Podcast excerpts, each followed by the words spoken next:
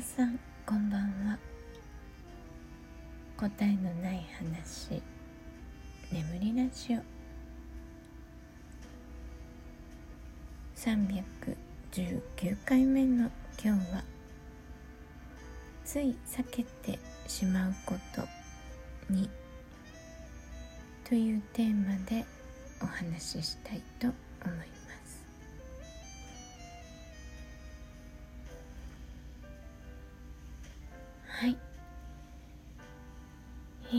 今日は、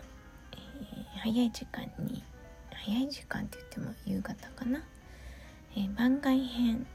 日本に帰ったら食べたいものというねハッシュタグ企画に参加させていただきました。はい。まあこちらのね今住んでいる国での、えー、食の環境とか、えー、日本食の有無かねそういうお話をさせていただきました。はいよかったら聞いてみてください。で今回はつい避けてしまうことになんですけど、えー、私の収録の第7回目のテーマになっています。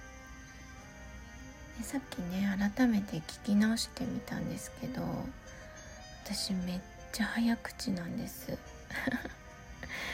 びっくりしちゃった。あんなに早く喋れるんだと思ってね。うん。まあ、BGM がないからちょっとねせかせかしてる感じですよね。はい。で、えー、まあ速さはいいとしてその時にね話していた内容を振り返りながら、えー、現在と比較しつつね、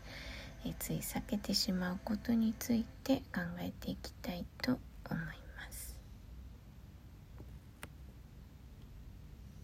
答えのない話眠りラジオ。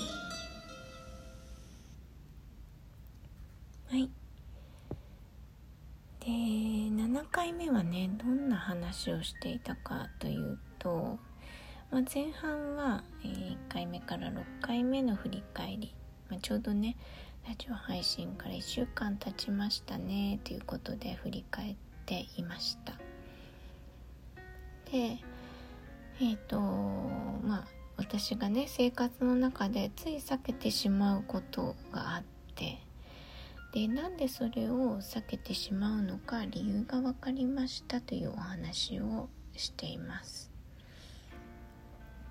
皆さんは何かこう生活というか、まあ、毎日のねルーティンがある中でこう避けてしまうことって何かありますか？うんあるかな？まあそのね7回目に私が話していた避けてしまうことっていうのはえスーパーに行くことを避けてしまいますというお話でした。まあ、お水をねペットボトル生活なので水道水ね全然飲めないから買いに行かなければいけないんですけどその買いに行っても品切れっていうことが多々あるんですよ。まあ、7回目でも話してますけどこっちはね在庫を切らすことが悪いという認識がないのでまあメーカー都合なのかスーパー都合なのかわからないですけどあのー、普通です在庫切れで私が買っているお水のブランドは結構ちょくちょく、えー、在庫切れをします。であのー、ローテーションが早いスーパーだと次の入荷が全然来ない。その次の入荷まで2日とか空いちゃったりとかするんですよ。在庫が切れてから。でもう近場のスーパーだともう全然ありませんっていう状態になったりするんですね。で前はあの私も昼間使える車っていうのがあったんですよ。ドライバーさんがいて。月に23回あの乗せていってもらえたのでそういう日にもう何箇所もね在庫切れが発生してる時って複数の店舗で在庫切れするのでってなるとやっぱメーカー都合ですよねそうだからもう本当にスーパーをねスーパーホームセンターとかを何個も回ってあここもないここもないって言ってドライバーさんに「あとスーパーどこにあるの?」とかね聞きながら買いに行っていましたで今はねその車が使えなくなってしまったのでもう平日はね自分でそのタクシーだったりタクシーに似た乗り物に乗っていくしかないわけですよ。それでやっぱり行って買いに行ったのに在庫がないってなるとねとってもがっかりするんですね。私はそのお水以外は飲みたくないですできればね。水がないことがとても不安だしとてもストレスになっていました。でその行ってなかったっていうがっかり感が嫌でそもそもスーパーにその水がない危機よりもがっかりしたくないっていうことできっと私はスーパーに行くという行為を避けているのではないかというお話をねしていました。皆さんは何か思いつきましたか？避けてしまうこと。うん。なんだろう。昔の自分とかで思い起こして避けてしまうことなかったかな？あんまり 思い出せないですね。でじゃあね今の私はどうなのかというとその前に比べるとだいぶそのお水へのストレスっていうのは和らいでいます。あの他のお水も買えるようになりました。前はね何が何でもそのお水じゃないと嫌だったんですよ。だけどその例えば今日はねあと、え、1.5リットルが6本。6本で1パックが1パック残っててる状態なんですけどその状態で、え、買い出しに行ってなかったってなってもとりあえず美味しくないけど違うやつを買ってでそれをそのお米を研いだりとか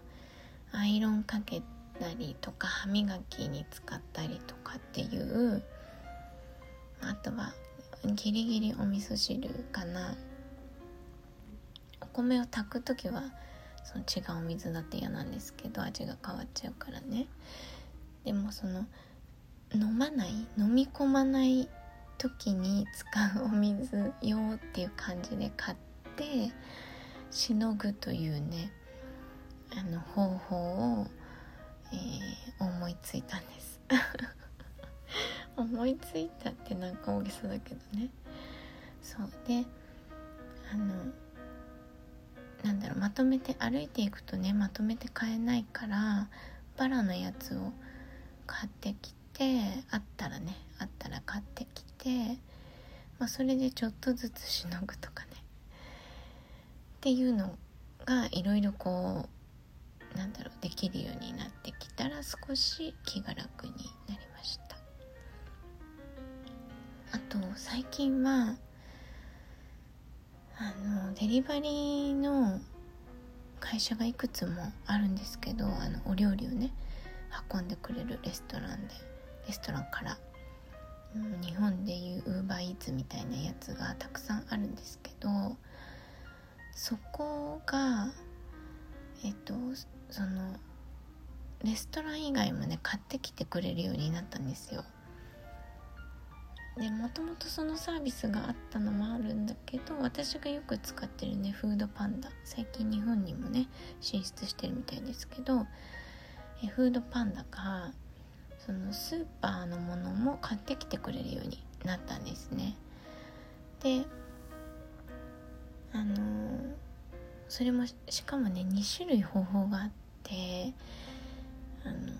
スーパーを選んでコンビニとかスーパーこのお店でこれ買ってきてっていうのももちろんできるし